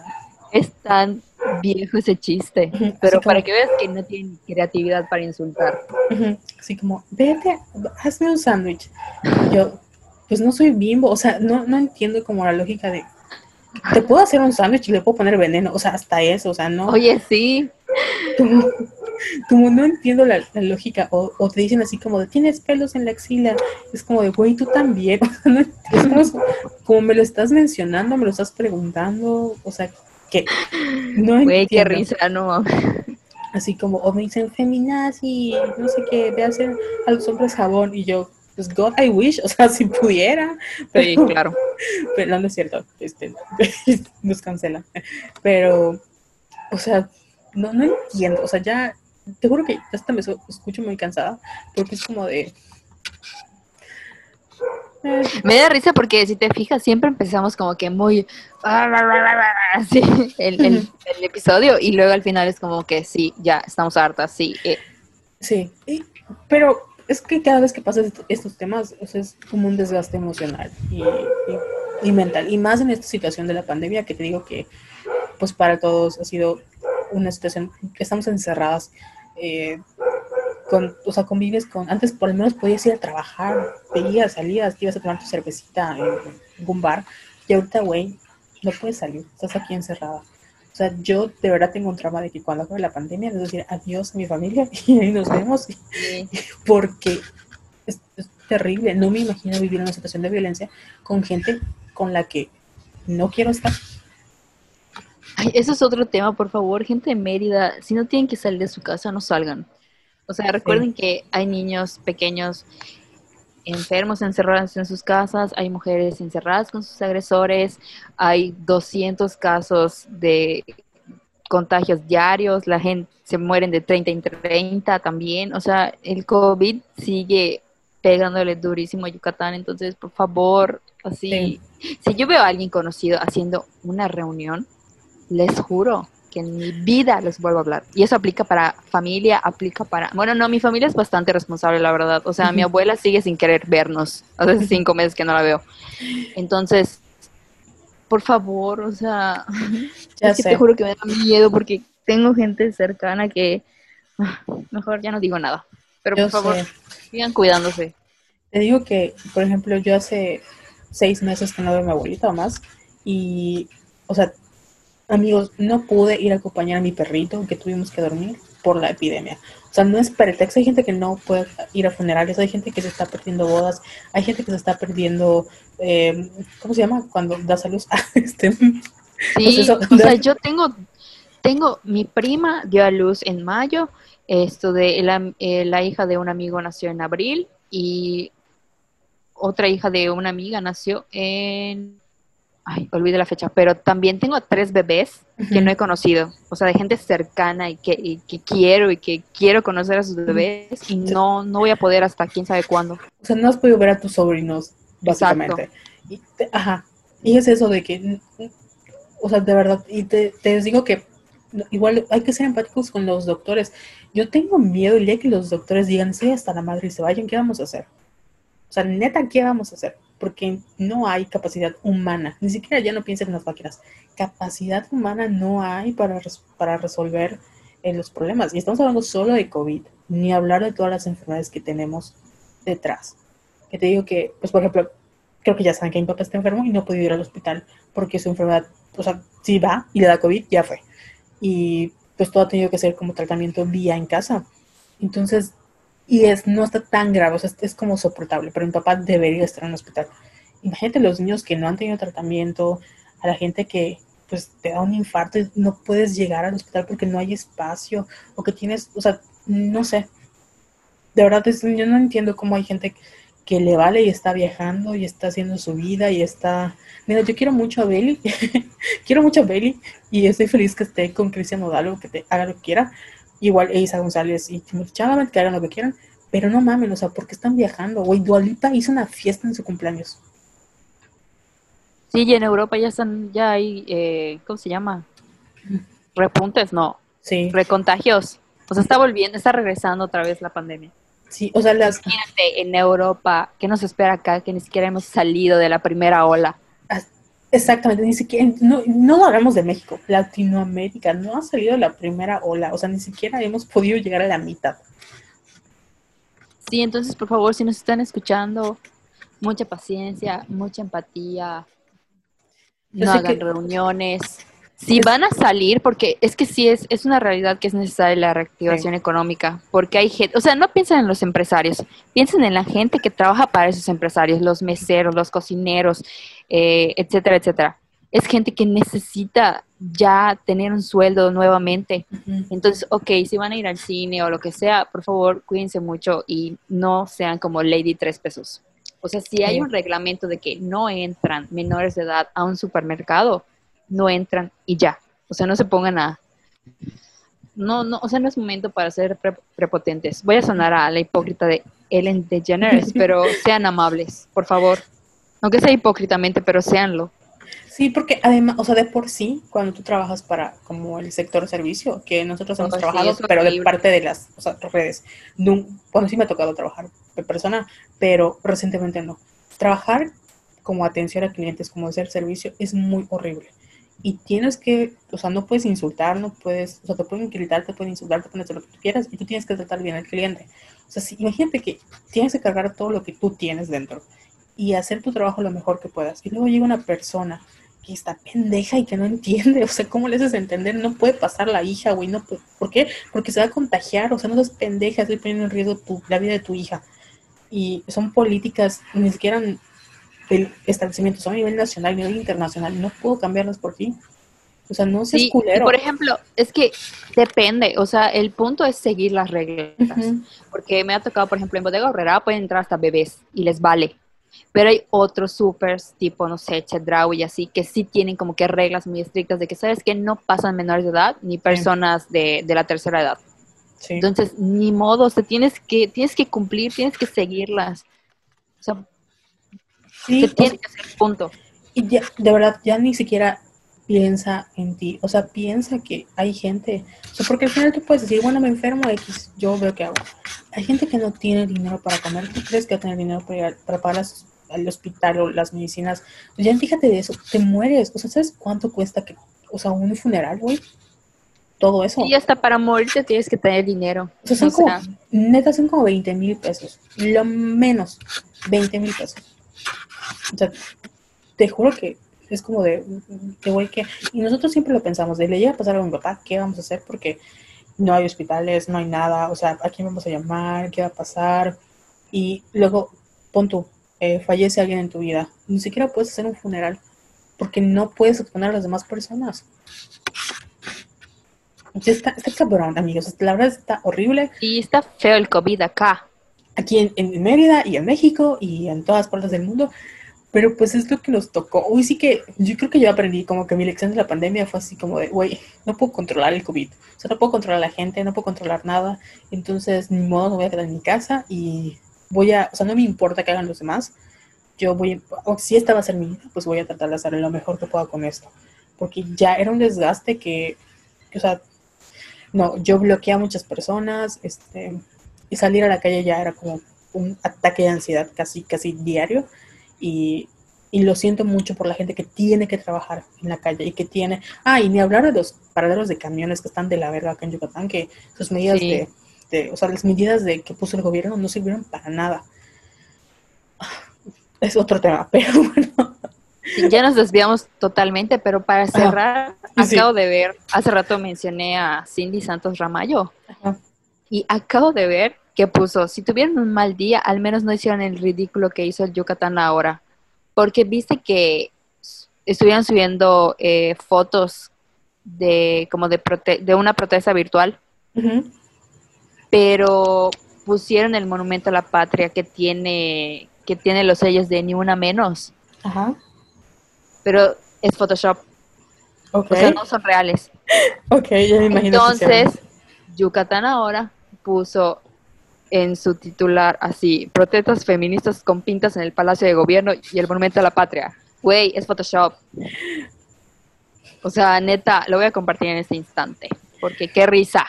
Me da mucha risa. Es que eso es lo que tienen que hacer. Tienen que como revisar. Yo, yo ya no opino porque la neta es que cada quien hace su trabajo. Que cada quien le vaya como quiera. Pero es que no es posible. O sea, güey, no es, posible. es el, la desesperación de desacreditar al movimiento feminista. Por eso las cagan y hacen el ridículo. ¿Qué más le vamos a hacer? Reírnos, obviamente. Sí. O sea, es que de verdad, o sea, ya ni siquiera cómo ayudarlos. Bueno, claro, ya vamos a mimir. Ya, porque ya son las casi la una de la mañana hoy. Sí, no mames, hablamos un chingo. hablamos mucho. Sí, perdón, no nos vemos hace mucho tiempo, pero ya se va a solucionar porque pase, pase lo que pase, aquí vamos a seguir. Porque pues es nuestro escape mental de la pandemia. Sí. Y un saludo a todas las feministas. Un abrazo. queremos mucho. Sí, sobre todo, bueno, a todas en general, pero si son de Mérida, un abrazo enorme por toda la labor que han hecho estas, estas últimas semanas y en especial esta semana que ha sido muy fuerte. Sí, gracias por existir. Las TQM.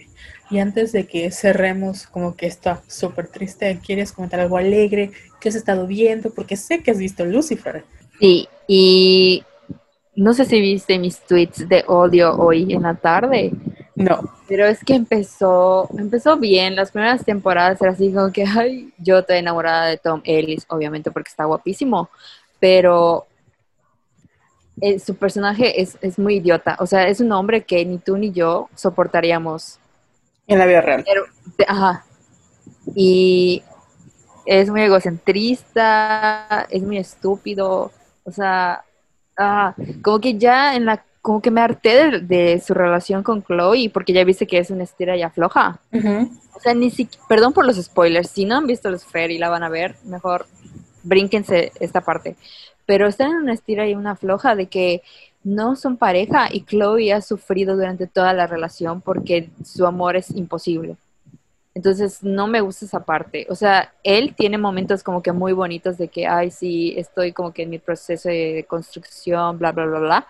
Pero eso no le quita que mientras esté en su proceso es, se ha portado con, como un idiota muchas veces. Y creo que ya, una vez que tienes como que los lentes rosas superpuestos, ya no puedes verlo. Aunque esté guapísimo el güey, porque sí está muy guapo y me encanta que siempre sale de traje y es así como que su sonrisita y todo o sea, es un güey que de verdad no soportaríamos.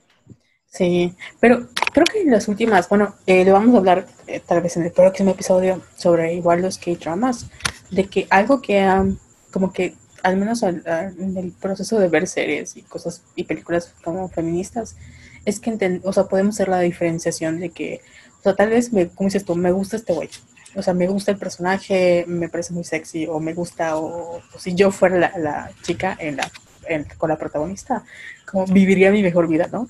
Pero en la vida real, o sea, soy muy consciente que a pesar que me gusta este güey, no podría, o sea, en la vida real no le toleraría tantas cosas. ¿Por qué no mames? Sí, es muy insoportable. Y como que hay muchas, o sea, por ejemplo, en el caso de como el Twilight Renaissance, que, que mucha gente, muchos vatos se agarran de eso de, ay, no, que Twilight son las pendejas porque le gustan, pinche vato tóxico. Y es como de, güey, me gusta Edward Cullen, me gusta, la película es una mamada, lo que tú quieras, pero eso no significa que yo no pueda ver lo malo que tenga y que aún así no pueda hacer la diferenciación y me deje de gustar. Ajá, exacto, o sea, nosotros como que ya somos autocríticas en lo que consumimos. Sí. ¿Y qué otra serie has visto además de Lucifer? Eh, vi Defending Jacob de Chris Evans. A mí no me gusta Chris Evans. De todos los Crises que hay, en Hollywood es el no no no soy fan pero vi esto de, de Jacob que hace de papá uh, eh, Dilf y me gustó muchísimo pero de qué trata es de un fiscal que bueno creo que no voy a spoilear porque es como que la premisa de que su hijo es acusado de homicidio oh ok crimen del bueno eh. y esto de sí a mí, a mí me gustan mucho esas series de de crímenes y esas chingaderas. y, y sí, está buena. O sea, me sorprendió Chris Evans porque siempre lo veo como superhéroe o... Bueno, en realidad es de superhéroe. Y muy buena, es como que de suspenso, esto de el niño este es el de el que sale en It, que también es está chamaco, pero tiene futuro prometedor como actor. Y también vi, ah, olvidé el nombre. Umbrella Academy. No, no, no. Es otra serie de Apple TV que es Dickinson. Sí. Ah, ah, la de Emily Dickinson. Sí, está muy buena. No la he terminado. De hecho, me acabo de acordar que no la he terminado. Es, es comedia. la hace Alan Smith y es una producción de Apple TV, es de las primeras producciones de Apple TV y también la recomiendo mucho porque es como que Dickinson, o sea, Emily Dickinson, pero como que en época actual. Entonces, me recordó, ¿sabes qué? Me recordó como a Sherlock. Como que ese tipo de humor. Como muy ácido o británico. Ajá, sí. Ah, Entonces está la, la actriz, ay, no me acuerdo cómo se llama. Ah, es mi novia, Hailey Stenfield. Sí, la amo. Es así como que es súper divertida. Entonces, obviamente es feminista. Entonces está muy divertida. Si pueden verla, véanla. Ella tiene una película que creo que está en Netflix que se llama. En, en inglés es The Age of 17. En español creo que es a los 17. Y es una de mis películas favoritas. Porque ella hace como de una. Como una este, adolescente así toda angsty pero es un fiel reto. O sea, yo la vi y dije, güey, era yo a mis 17 años. Entonces, hay mucha gente a la que tal vez le puede caer mal, pero sí es como un fiel retrato de cuando tienes esa edad y no sabes lidiar con tus emociones y al final la gente de tu alrededor no entiende tus emociones y como que te tratan de dramática, ¿no? Y está muy padre. Ahí luego me la pasas porque me gustó mucho ella. Ah, sí, la amo. Digo que es mi novia porque este o sea, la, todas sus películas las, veo. Creo que esa es la única serie que no he visto. Y si no me equivoco, la acaban de castear para un personaje principal. Pero, o sea, no recuerdo que. Ahora se me fue el nombre, pero es, la acaban de castear para ser un, un personaje icónico. No sé si tiene que ver con superhéroes o, con algo. No sé. Estoy viendo. Sale en Pitch Perfect, pero no he visto Pitch Perfect tampoco. Yo solo he visto la ah, primera. Es uno de los ángeles de Charlie. ¿Ella? Ah, no, espera. No, no, no, estoy mal. No me hagan caso. Es que, de hecho, voy a buscar Hailey Steinfeld. La acaban de. Que decían que salía con. Bueno, no sé si sigue saliendo, creo que ya no. Con el vato de One Direction. Este. Con el, con el güero. Sí, también me quedó. Niall. Ándale. Niall es este Ah, sí, ya la encontré. Este, la acaban de, de castear para ser Kate Bishop, que es una, eh, una, una personaje de Marvel. Este, entonces, así, pues ella va a ser, si no me equivoco, Kate, Bishop tiene que ser, es como la sucesora de el personaje de Jamie Renner, que es Hawkeye. Entonces, sí, es... Ah, ah ya lo vi, ya, ya, ya sé. Sí, ella es la, indicada. Ah, pero dicen que salía con Niall. Ya, creo que ya no, pero sí. Es una reinota la amo. Y también hizo una película que creo que está en Netflix que se llama eh, Begin Again, que la hace el director de Sing Street y, básicamente sale Kate Knightley con Mark Ruffalo. Y ella es la hija de Mark Ruffalo. Está, me gusta mucho la película porque eh, como es una película con música, o sea, la música fue creada para la película y está muy bonita. Y es sobre una ruptura, amigas, y sale Adam Levine, o sea, deberían verla, porque es como de renacer de nuevo. Ah, la voy a ver. Sí, te lo voy a pasar. Creo que es en Netflix, si no está en, Amazon Prime. Y si no, obviamente en su link pirata de confianza debe de estar. ¿Y tú qué has visto? Ah, yo he visto, pues como estoy muy ocupada, la verdad es que no he visto ninguna serie, pero terminé de ver así como K-dramas, que por cierto, creo que voy a meter a, un, taller de K-dramas porque estoy impactada. O sea, otro ¿Un taller? Sí, donde como que desmenuzan series. Es que ¿Sabes qué me pasó? El shock cultural de, por ejemplo, con Lucifer, donde pues obviamente el personaje de Lucifer juega mucho con su sexualidad y con su cuerpo sobre todo. En los K-dramas juegan mucho con el, como con el, ¿cómo se llama? Cuando como creas, o sea, como building, cuando, por ejemplo, la, mayoría de los románticos como que van, eh, no suceden de la noche a la mañana, sino como que lo van creando dentro del show y poco a poco va creciendo y no hay una hipersexualización. Entonces es como que muy extraño, pero interesante. Oh. Sí, pero eso lo veremos en nuestro especial de K-Dramas. Eventualmente, cuando Penny, si estás escuchando esto, acepte eh, grabar el episodio. ¿No ya aceptó? Ah, sí, ya aceptó, pero pues el día no habíamos podido. Okis. Y ya es eso. Y no sé si has visto alguna película, alguna estreno de Netflix que quieras recomendar, alguna canción, alguna este, eh, artista, lanzamiento, algo para alegrar el corazón.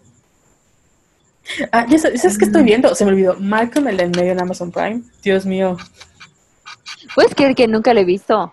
Güey, yo, la, o sea, creo que todos la vimos en Canal 5. Pero tú no, eh. Yo pero, no, perdón.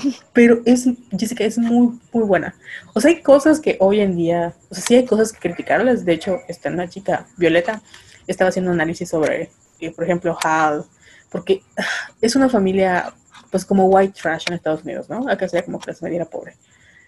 Pero yo estaba leyendo que Malcolm en el medio fue un comparteaguas para las sitcoms, sobre todo las familiares porque antes se enfocaban en, representar esa clase alta, como eh, estoy pensando en una, por ejemplo, Friends, ¿no? O sea, no es una sitcom familiar, pero que sí son personas como que, de alguna u otra forma, Mónica incluso estando quebrada, o sea, tiene un departamento increíble, este, o Rachel, por ejemplo, que vive en la familia, que tiene dinero, o sea, Phoebe se habla de que vive en las calles, pero al menos ya la vemos como que su vida bien, y las como eh, sitcoms familiares igual era como que clase media alta, ¿no? Y en el caso de Malcolm fue un como parte aguas porque te habla de una familia como, como la tuya y como la mía, tal vez no tan violenta, pero que es de una o sea, de familias estadounidenses que no tienen, o sea, que viven al día, que trabajan con el mínimo, que a pesar de que tienen como talento, pues no tuvieron las conexiones. Y en el caso de Malcolm, que es un niño genio, este, a pesar de que es un niño genio, este, tiene que vivir muchas cosas que sus otros amigos, ¿no? Pues porque es pobre. Y yo nunca, o sea, de niña me ría mucho, pero ahorita que soy grande y hago la conexión, es como de, güey, o sea, ¿cuántas de nosotros no hemos perdido esas oportunidades? Porque no tenemos, eh, pues, el privilegio económico de poder costear hobbies o gustos. Yo sé que de seguro hay muchas chicas que pudieran haber sido increíbles bailarinas o pianistas o lo que quieran, pero no tenían el dinero para costear esos hobbies. Y sí, vean Malcolm. Es muy divertida además y el personaje de Lois, eh, aunque es una mamá violenta, me gusta mucho, sé dónde sale y sí, está muy padre. Está muy, muy padre. Prometo que la voy a ver, porque sabes que siempre veo como que un drama o algo de suspenso y además una comedia. ¿Y sabes qué es Me falta la comedia. Que el doblaje en latino, para, o sea, el doblaje en inglés, o sea, la serie en inglés es muy buena, pero en latino es así como parte de la cultura mexicana, o sea, es otro nivel. Ah, sí, sí, cierto. Ya, solo eso he visto. No he visto, no, no he visto nada. Eso es todo, amigos, porque ya son la una de la mañana. Hay un calor, no, no puedo. No puedo creer. Yo, si pudiera viajar en el tiempo, le diría a mi yo del pasado, además de, o sea, en vez de fiesta de 15 años, por favor, pídele a tus papás que hagan una piscina y te compren un terreno porque sí. porque es horrible y no podemos ni siquiera o sea ni siquiera poder comprar una piscina de plástico porque no puedo salir a la calle. Y obviamente no quiero gastar agua para bañarme manguerazos pero está horrible el calor no lo soporto. Ay y así de cosas.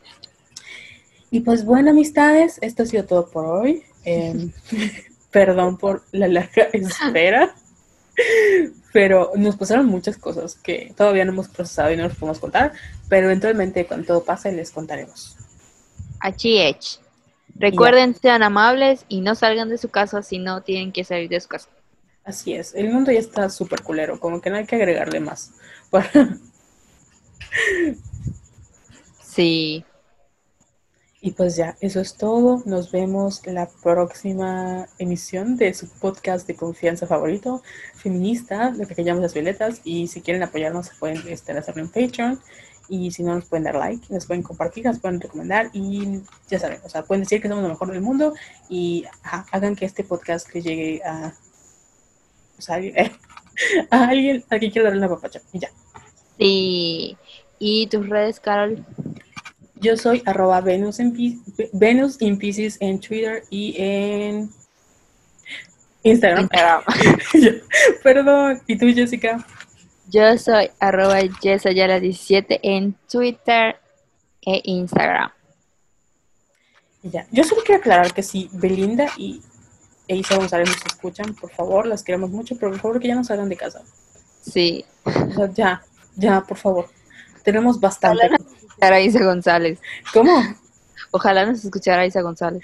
Güey, reinota, pero quédate en tu casa. Sí, por favor. Sí, bueno, tal vez es quien quiero que nos escuche, este, Yalitza Aparicio, porque la TQM. Sí. Y creo que abrió, abrió su canal de YouTube. Entonces, Yali, por favor, si nos Invítanos. escuchas, invítanos o vente al podcast para que hablemos de ti. No me odien, pero yo quiero que nos conozca Marta de baile. Ya, no he escuchado a Marta de baile. Te juro que lo voy a hacer y voy a hablamos de ella en un episodio.